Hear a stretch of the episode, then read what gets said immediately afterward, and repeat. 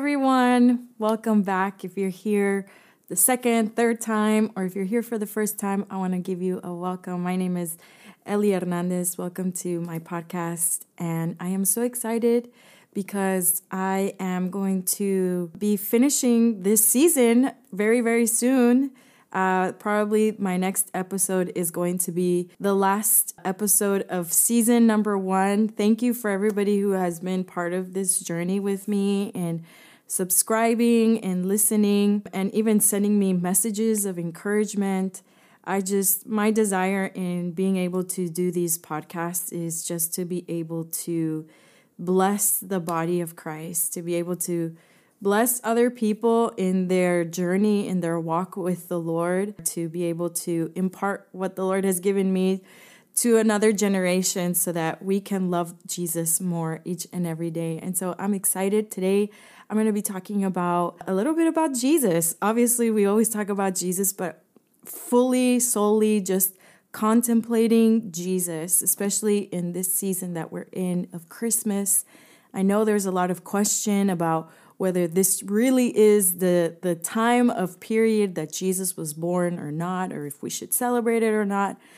But and I'm not going to go into all of that. My main intention with this is that it's a season that we have to be intentional, that we have of being intentional of individually as a family, as a community, as a body of Christ, we can come and contemplate who Jesus is, celebrate his coming, his first coming, and remember that he is coming again and all of what that really means. And so that's what I want to focus on today.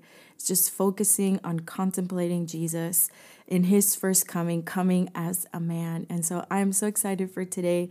So grab your cup of coffee, your drink, whatever you like my husband, thank God for a husband who knows how to make good coffee because he's the one that always makes my coffee for me. And so just grab your favorite drink and we're going to talk about Jesus.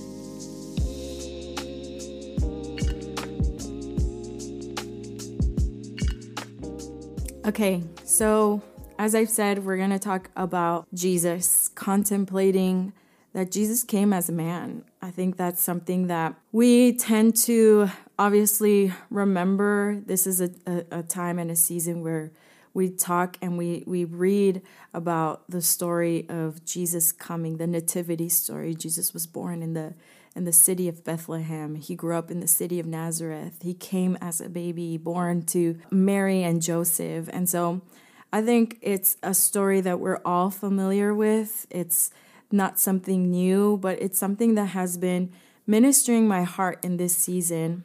I'm a part of an online school uh, here based in Kansas City with my husband and the founder, who's Benji Nunez.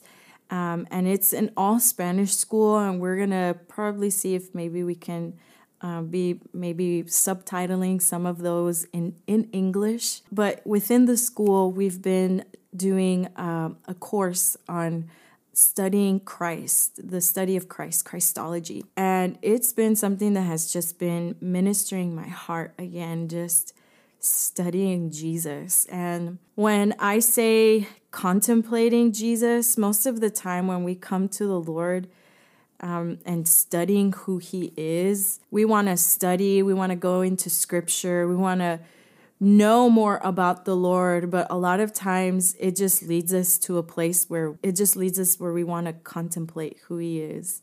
Um, and when we come to a place of contemplation, what happens is we don't necessarily get um, all the information or all the answers to our question, but it changes us. And that's where the Lord has really been leading me to into a place where I'm not just filling my mind with information about who Jesus is, but as I'm reading the word, I can stop and I can just contemplate him and let my heart be full of awe and wonder and gratitude about who he is. I read this quote by Charles Spurgeon this week. He said, Prayer is when we talk to God, but revelation is when God talks to us. And I love that because it's so true when we allow the Lord to speak to us, but to minister our hearts, to really imprint truths about who He is into our hearts, deep into our hearts, that becomes revelation. It becomes something that marks our hearts forever.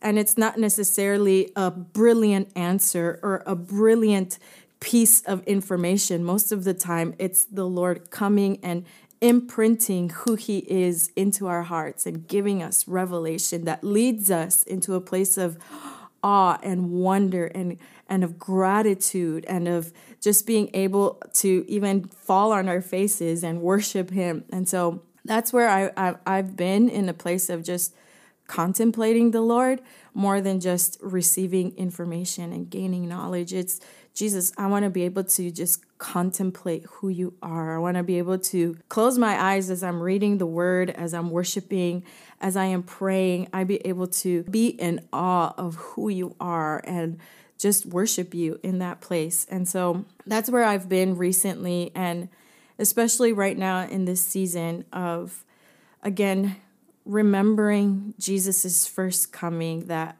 I think a lot of times we've become so familiar to it, we leave it as a a good Christmas morning sermon, or we leave it as a good Sunday school teaching, a good story that we tell our kids, but we forget about it. And it's not limited to this season or just this time of year. This is something that we should be practicing in our everyday lives of contemplating that the son of the son of God became a son of man that Jesus came in flesh. And the verse I want to read over today and that I want to focus on is on Philippians 2 Philippians 2 verses 5 through 8 this is Paul speaking. He says have this mind among yourselves which is in Christ Jesus. So like be like Jesus who though he was in the form of God did not count equality with God a thing to be grasped but emptied himself by taking the form of a servant, being born in the likeness of men,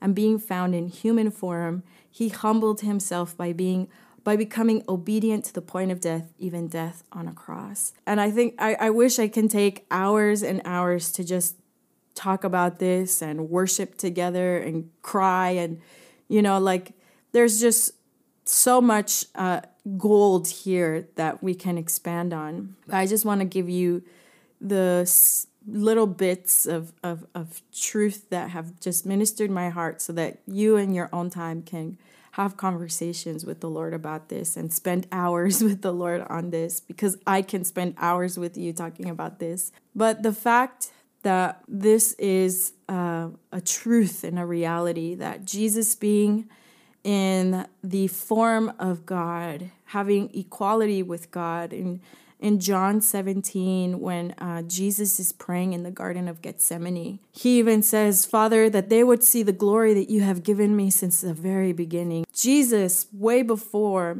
way before him, his, his appearing in the earth as a man, he existed with the Father and was sharing in the glory of the Father. Jesus is God, but he decided voluntarily to come and restrain who he is in human form, to clothe himself as a man, to put on our humanity, to put on flesh and become like us.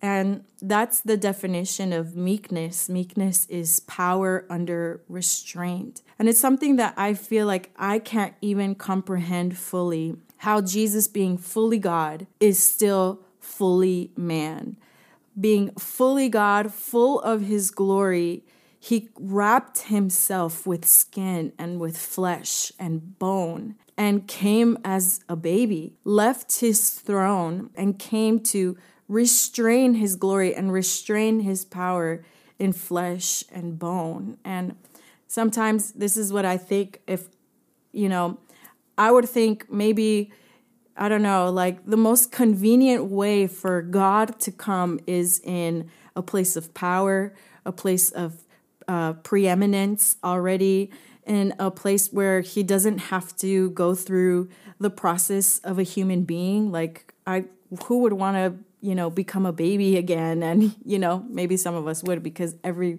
everything is done for us. But what I'm saying is that sometimes we would think, well, he would probably already come as an as as already in a grown adult, you know, and in a place of power and preeminence and all of this, but Jesus came in the most humbling way. Like, even the way that he came was an expression and a declaration of his true essence and of his true character, which is meekness and humility.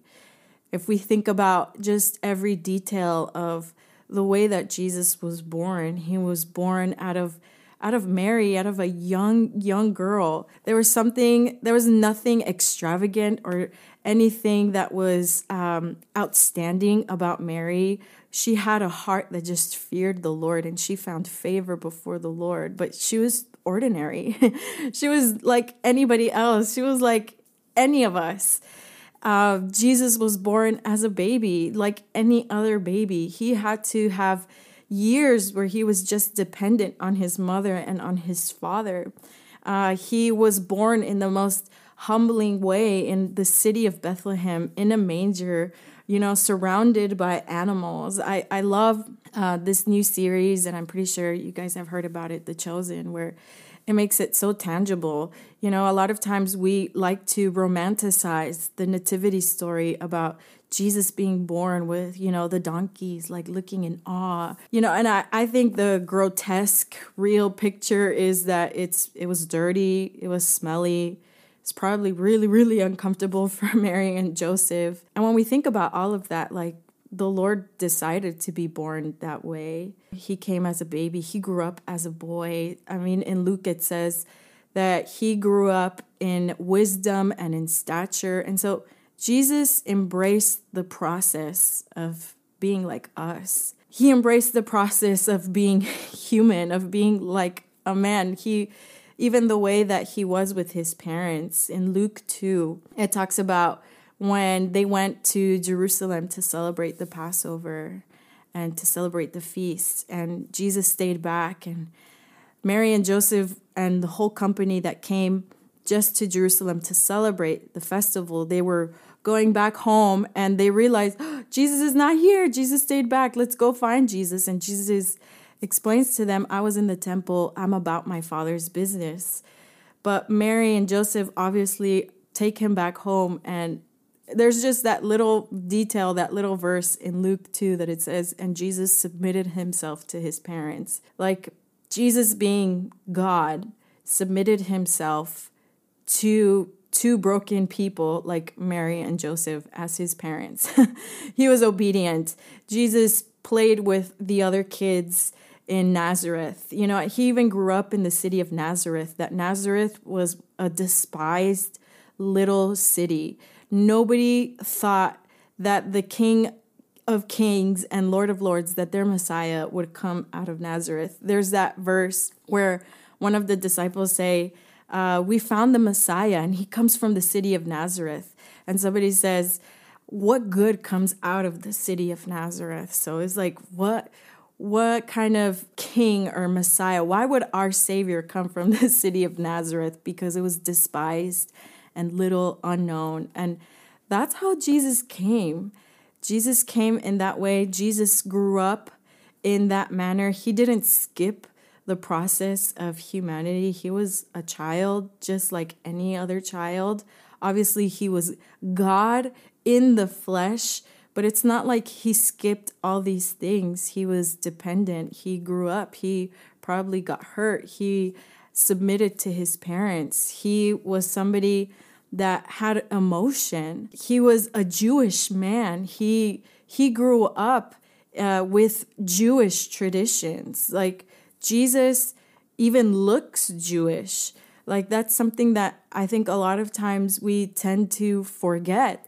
Jesus is still a Jewish man. He he learned all the traditions of of Judaism and he practiced that. He prayed that way. And so Jesus is a Jewish man and he looks that way too. Jesus does probably does not have blue eyes and blonde hair and really light skin the way that we think he does.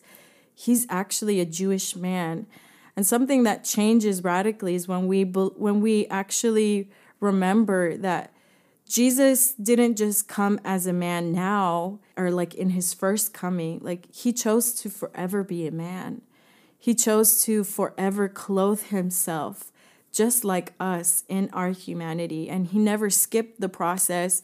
He never uh, found a shortcut along the way. He actually embraced all of it and yet without sin. Jesus felt emotions without any taint of sin, without any any kind of defiled emotion, but Jesus felt pain, Jesus felt compassion. Jesus demonstrated patience. Jesus demonstrated meekness and kindness and he showed us how to stop for the one person. He showed us if there was anybody who can actually say that was righteous, and look down upon everybody else, that was Jesus.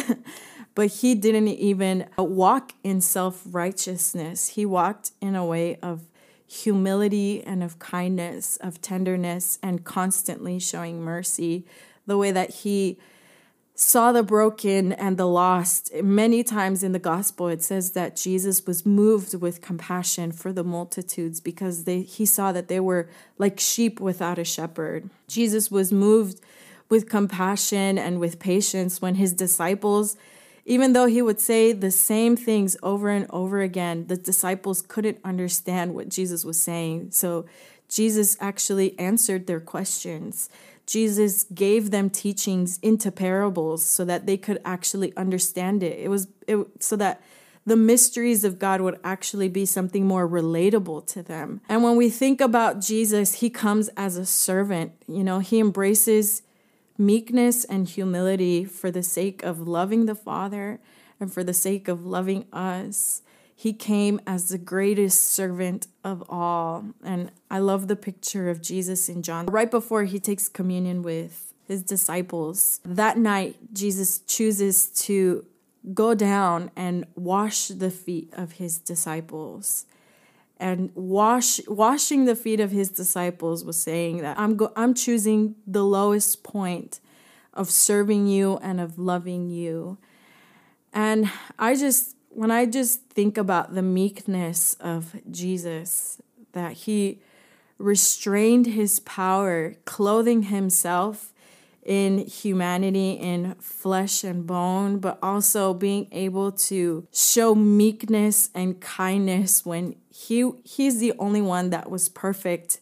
And I think it's important again for us to contemplate and remember the the truth and the reality that Jesus came as a man and forever will be a man. He is fully God, fully man, and it changes the way we even relate to him today.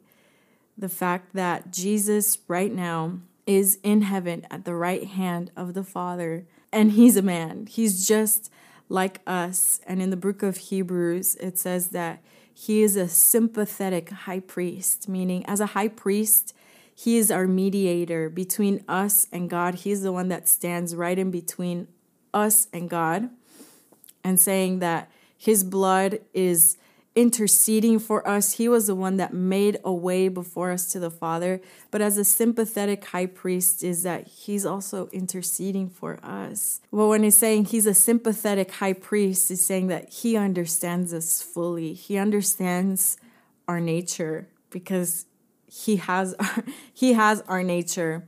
He understands what we go through. He understands what it feels like. He understands the emotions that we go through because he lived that out and walked it out and he did it perfectly. So we have, when we pray, when we close our eyes and we are talking to Jesus, there's literally a man in heaven. He has a glorified body now. After he resurrected, he had a glorified body and what the book of Revelation says that he's the firstborn of the dead, that the same way that Jesus was raised from the dead, he's the first fruit of that, that he received his glorified body, that we too, we have that hope that because he was able to do that, he conquered sin and the grave.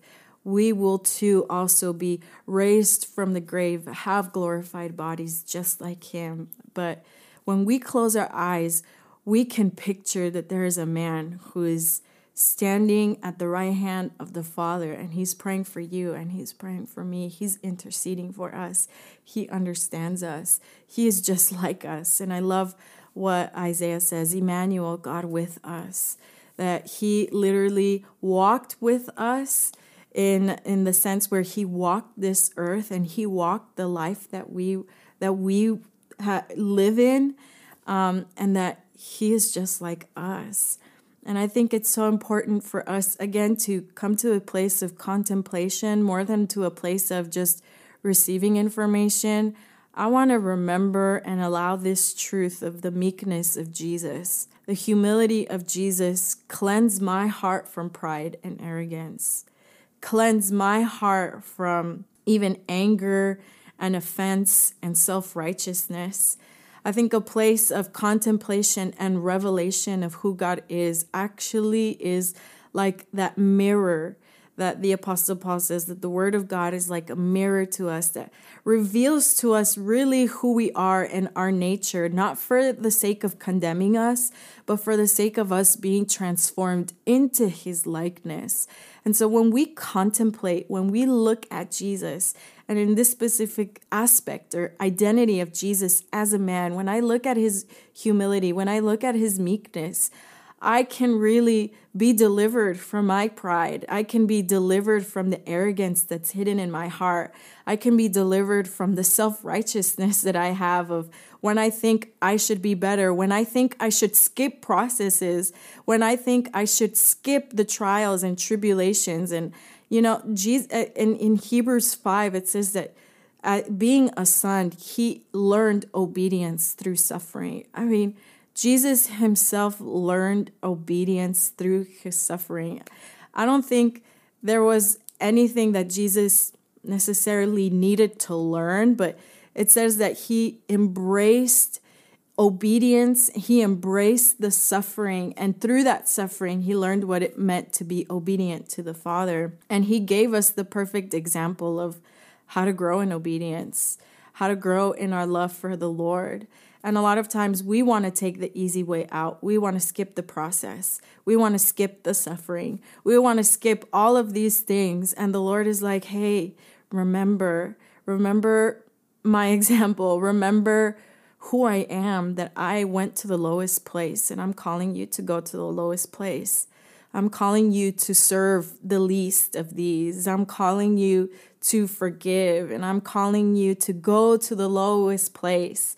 You know, it's so uncomfortable to um, humble ourselves and to embrace meekness, but that's where Jesus is found because that's where he is.